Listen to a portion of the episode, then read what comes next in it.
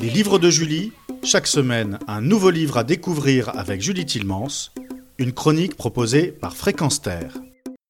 Nine a grandi avec une mère distante et un beau-père abusif. Elle a donc très tôt fui le nid familial. Elle développe alors une passion pour la musique, devient guitariste puis vendeuse dans un magasin de disques.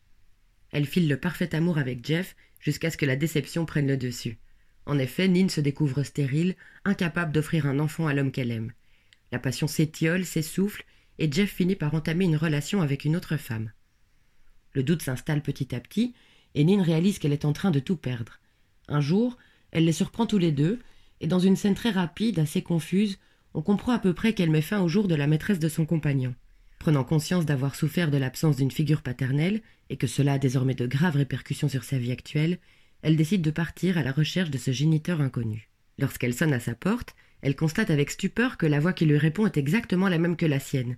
C'est son double, sa sœur jumelle dont elle n'a jamais entendu parler, Anna. Leurs parents s'étant séparés très rapidement et douloureusement, ils ont décidé de garder chacun une de leurs filles et de couper tout contact. Anna, malgré la vie aisée que son père lui a offerte, est une jeune femme perturbée, psychotique, peut-être même bipolaire. Elle est incapable de s'occuper de son fils, Natsuo, qui vit à Tokyo avec son père japonais. À la lecture de cette scène de retrouvailles, on peine à y retrouver l'intensité qu'elle devrait comporter. Même lorsque Nin annonce son crime, sa fuite, c'est le plus naturellement du monde que sa nouvelle famille lui promet de tout faire pour l'aider, comme une évidence. S'en suivront des voyages, plusieurs mois à Venise, à New York, une vie presque de bohème, bien que l'on constate que Nin doit rester vigilante, car elle est recherchée et sa vie est menacée. Les événements se suivent et se succèdent un peu trop vite, toujours avec une facilité presque déconcertante. Il en est de même pour la temporalité de l'histoire, mis à part les rares indications de date, il est très difficile de parvenir à deviner à quelle vitesse les jours, les semaines passent. Peut-être est-ce un choix délibéré de l'auteur, comme pour mettre en exergue le côté brouillon de son héroïne.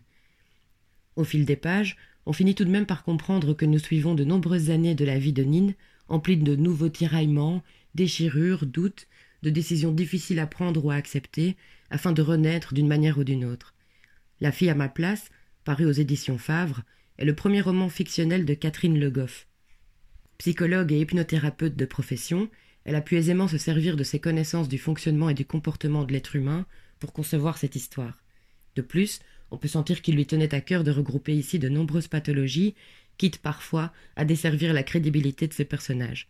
Malgré cela, Catherine Le Goff a réussi à nous offrir un récit original et intrigant, surprenant jusqu'aux dernières lignes. Julie Tilmans pour Fréquence Terre. Retrouvez et podcastez cette chronique sur notre site fréquenceterre.com.